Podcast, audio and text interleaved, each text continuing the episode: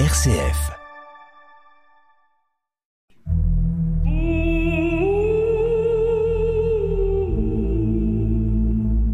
Des paroles et des pierres.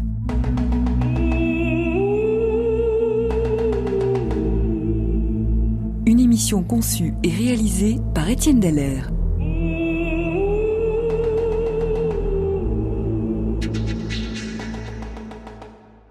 Le livre de l'Exode retrace le parcours des Hébreux dans le désert après leur sortie d'Égypte. La tradition chrétienne a fixé très tôt les lieux qui jalonnent ce parcours. Dès le IVe siècle, les pèlerins se rendent à Suez, à Mara, à Élim. Chaque étape est marquée dans le récit par un événement, et chaque événement est une nouvelle épreuve. Même Moïse semble avoir fléchi à Réphidim. Et c'est alors que surgit Amalek, qui va mettre en péril la survie du peuple d'Israël.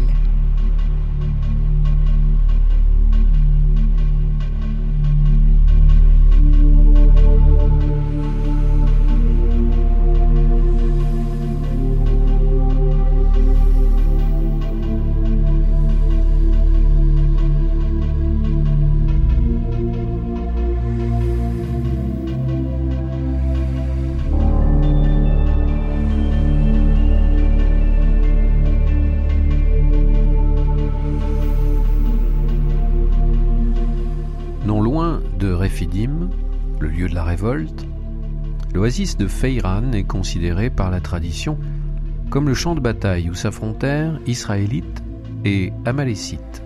Les Amalécites, considérés comme les descendants d'Ésaü, le frère ennemi de Jacob, occupaient la partie nord de la péninsule comprenant le désert de Pharan. Profitant des nombreuses vallées latérales, ils tombèrent à l'improviste sur la colonne des Hébreux, comme le rapporte le livre du Deutéronome. Souviens-toi de ce que te fit Amalek pendant le voyage, lorsque tu sortis de l'Égypte, comment il t'attaqua en route et tomba sur les traînards derrière toi, et toi, tu étais fatigué et sans force.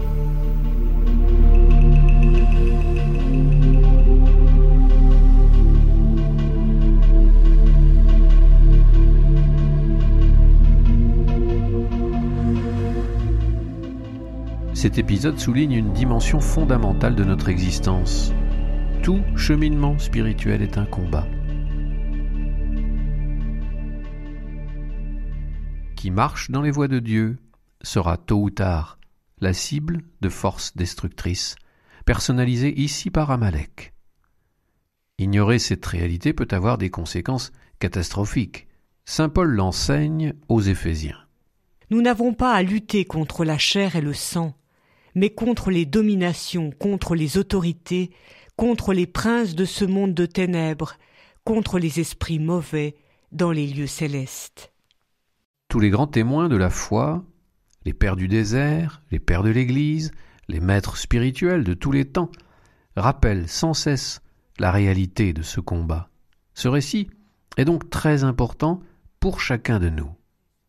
Il nous apprend que nous ne sommes pas seuls dans cette lutte, nous avons à combattre en tant que membres d'un corps, d'un peuple.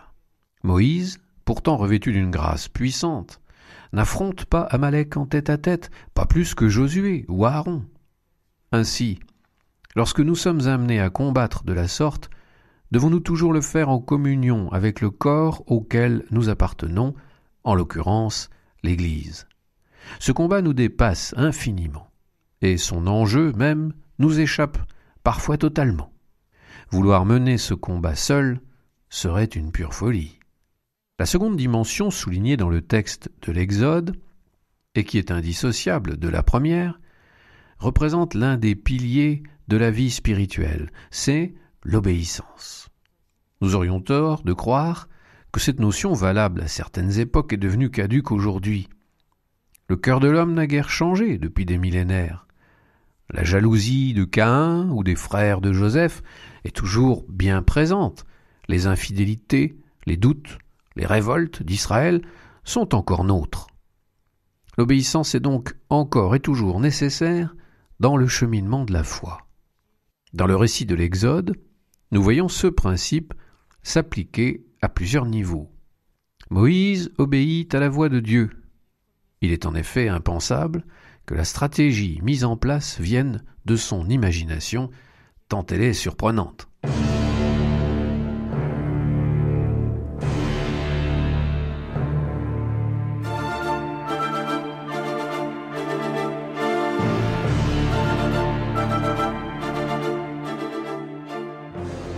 Moïse dit à Josué Choisis des hommes, sors et combat Amalek. Demain, je me tiendrai sur le sommet de la colline, le bâton à la main.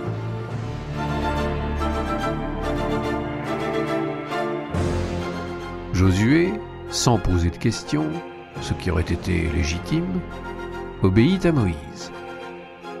Josué fit ce que lui avait dit Moïse pour combattre Amalek. Le peuple suit Josué sans récriminer, ce qui n'est pourtant pas dans ses habitudes. Lorsque Moïse élevait son bras, Israël était le plus fort. Quand il le baissait, Amalek l'emportait.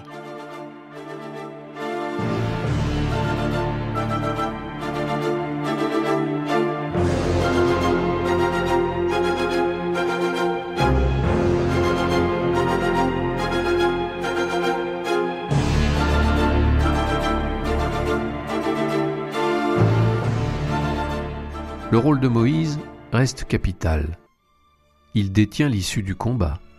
Par sa prière continuelle symbolisée par ses mains levées, par son endurance, sa persévérance, par sa fidélité, il peut permettre à Dieu d'agir et donc à Israël de sortir vainqueur de l'épreuve.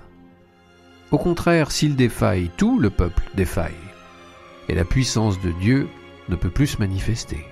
Cela requiert de la part de Moïse des qualités exceptionnelles qu'il n'a pas. Mission impossible? Oui. Si celui qui guide le peuple reste seul. Mais Moïse a eu la sagesse de monter sur la colline avec deux anciens, Aaron et Our.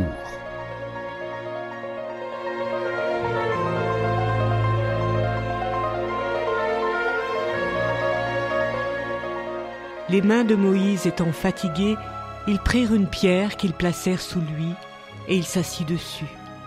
Aaron et Our soutenaient ses mains, l'un d'un côté et l'autre de l'autre, et ses mains restèrent fermes jusqu'au coucher du soleil. Et Josué vainquit Amalek et son peuple au tranchant de l'épée.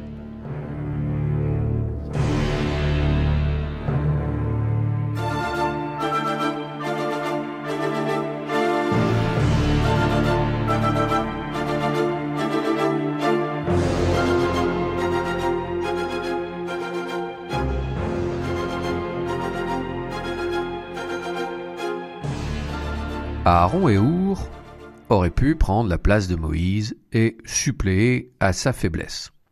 Se relayant pour lever les mains au ciel, ils pouvaient assurer la tâche confiée par Dieu à Moïse. Ils ne le font pas et nous donnent ici un magnifique exemple d'obéissance spirituelle. Ils ont en effet saisi que Moïse, choisi par Dieu pour accomplir cette tâche, devait la mener à bien lui-même. La faiblesse qu'il va manifester, l'incapacité dont il fait preuve, ne remettent aucunement en cause son rôle de berger du peuple. Car cette faiblesse et cette incapacité sont celles de tous les hommes. Aaron et Our, loin de contester la place de Moïse et le choix de Dieu, mettent toute leur force à son service. De leurs mains, ils soutiennent les mains qui doivent demeurer dressées vers le ciel, celles de Moïse, et le combat est remporté. Ainsi, au plus fort de la lutte, cette soumission mutuelle permet-elle de se maintenir dans l'ordre de la grâce et de tenir ferme? Cette attaque meurtrière était le dernier obstacle extérieur qui se dressait sur la route du Sinaï. Désormais, le danger ne viendra plus du contexte naturel ni des pillards, mais il viendra de l'intérieur, d'un cœur rebelle, d'un peuple, comme dit la Bible, à la nuque raide.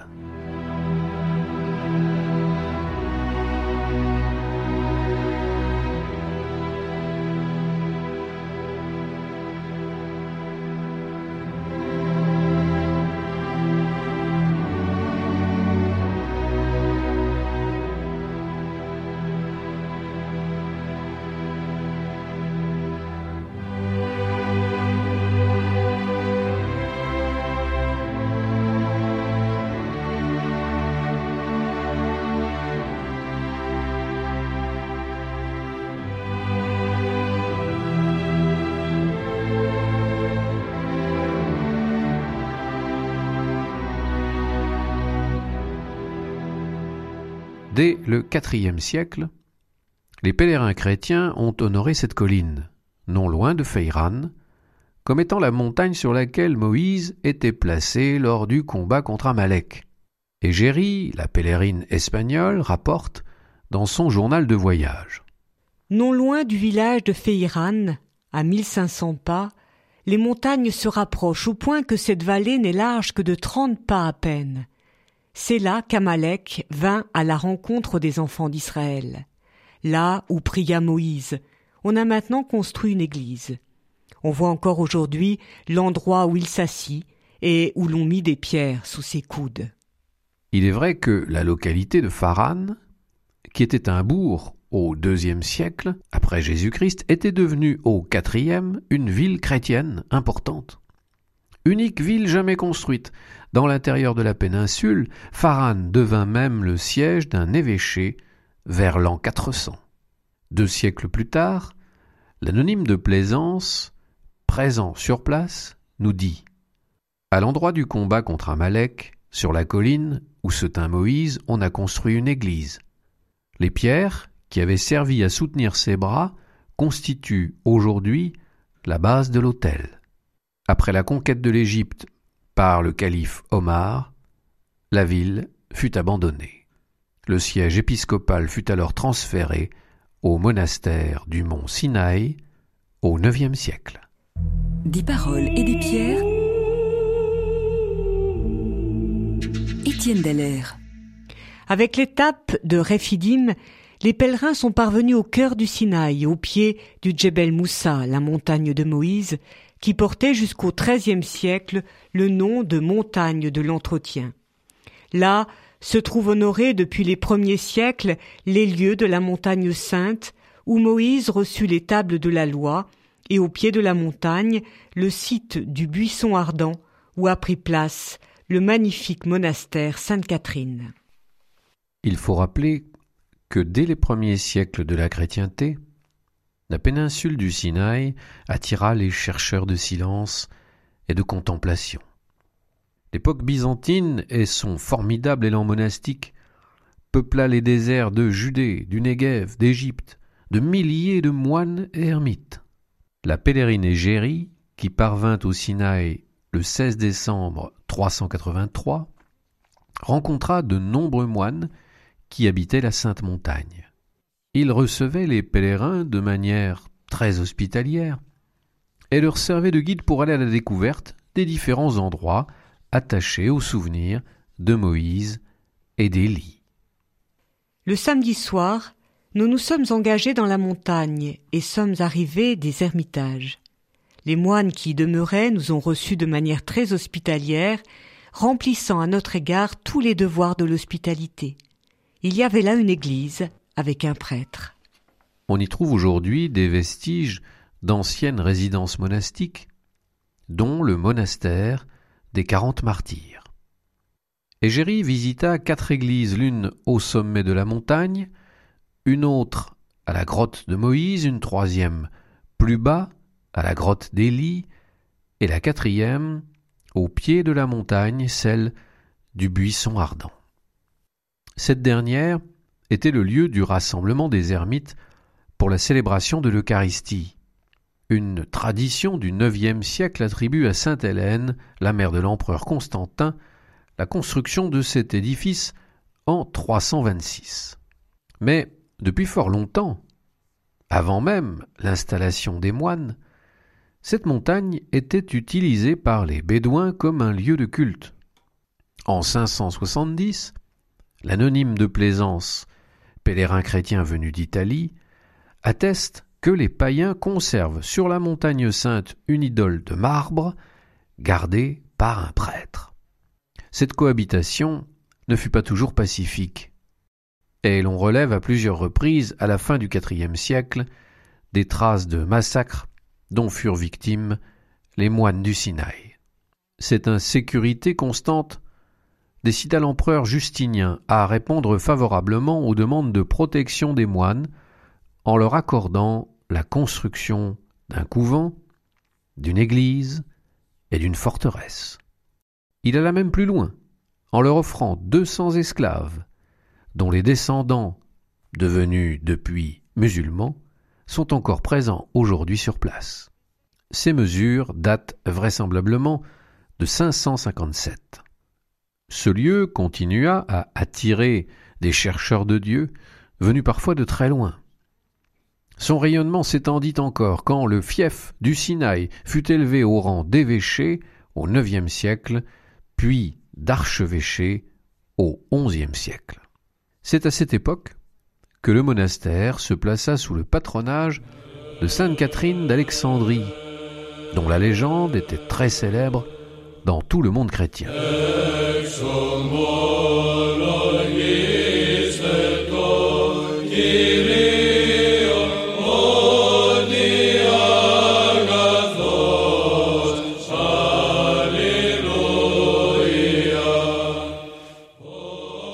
Après le schisme grec, qui vit les moines du Sinaï se séparer de l'Église catholique, le monastère connut des périodes sombres.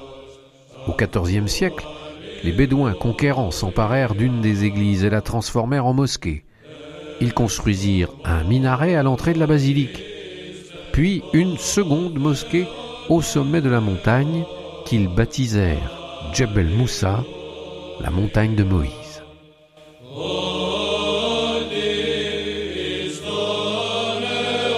Le déclin du monastère fut alors inéluctable. En 1336, Ludolphe de Sudheim y rencontra 400 moines. En 1479, Jean Tucher de Nuremberg trouva un monastère abandonné et ne put qu'apercevoir les bâtiments du haut des sommets voisins, mais sans pouvoir s'en approcher. La vie monastique reprit ses droits à la fin du XVe siècle mais la communauté ne connut plus jamais l'ampleur des siècles précédents. Aujourd'hui encore, les quelques moines demeurant sur place continuent à assurer l'hospitalité aux pèlerins venus des quatre horizons. Le monastère est donc construit sur l'emplacement présumé du buisson ardent, dont on montre encore aujourd'hui un vestige, dont on peut effectivement mettre en doute l'authenticité. Au IVe siècle, Égérie le vit aussi. Il y a une église à l'endroit où est le buisson. Buisson qui aujourd'hui encore est vivace et porte des pousses. Il est clair que le monastère, au moment où Égérie visite le Sinaï, n'est pas encore construit. Devant cette église, il y a un jardin très agréable ayant en abondance une eau excellente. C'est dans ce jardin que se trouve le buisson. L'anonyme de Plaisance parle quant à lui d'un puits appelé puits de Moïse, où les moines viennent puiser de l'eau.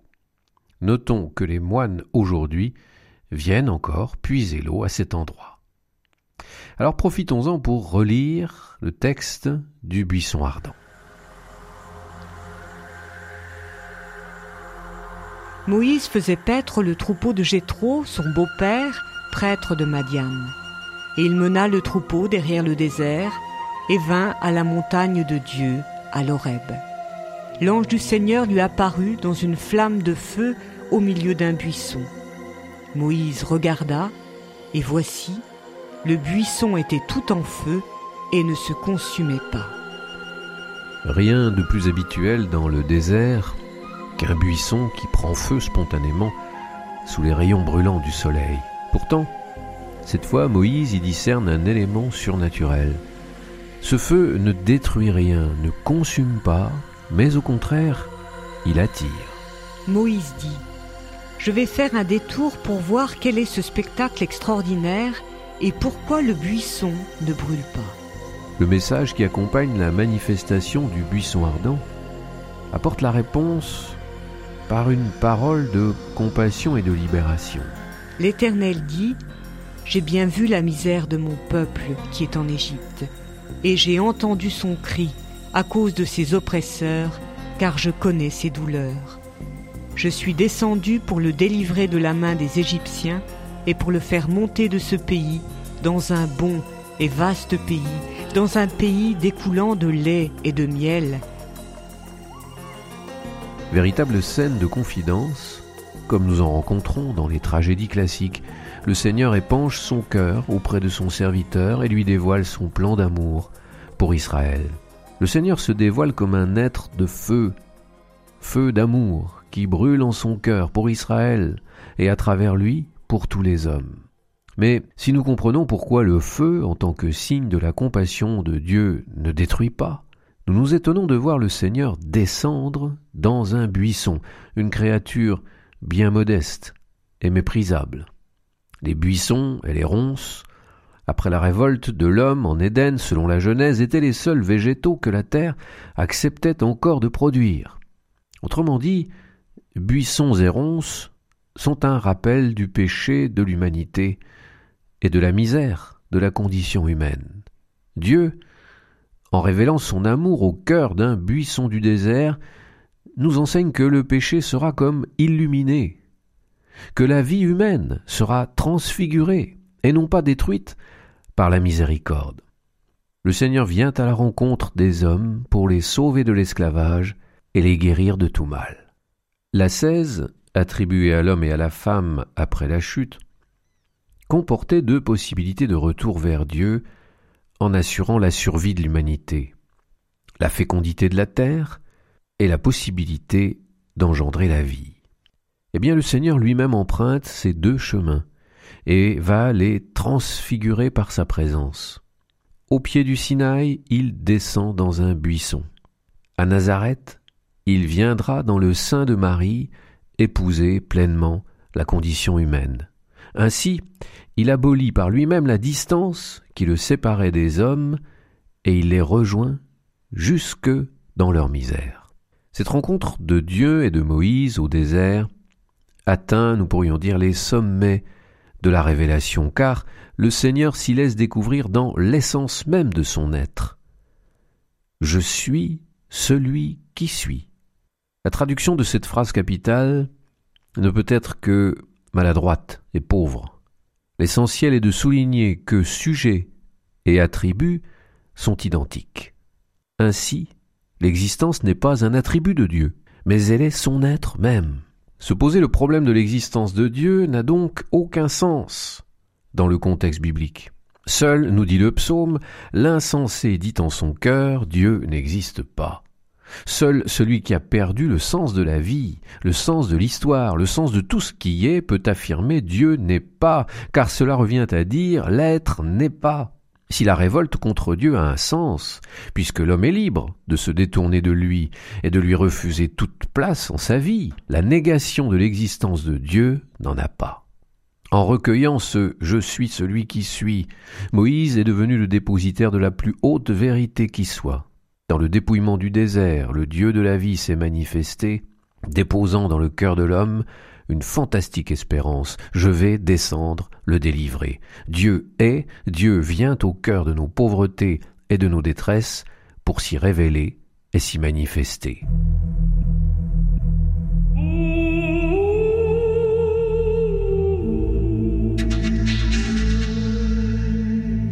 Des paroles et des pierres une émission d'Étienne Deller.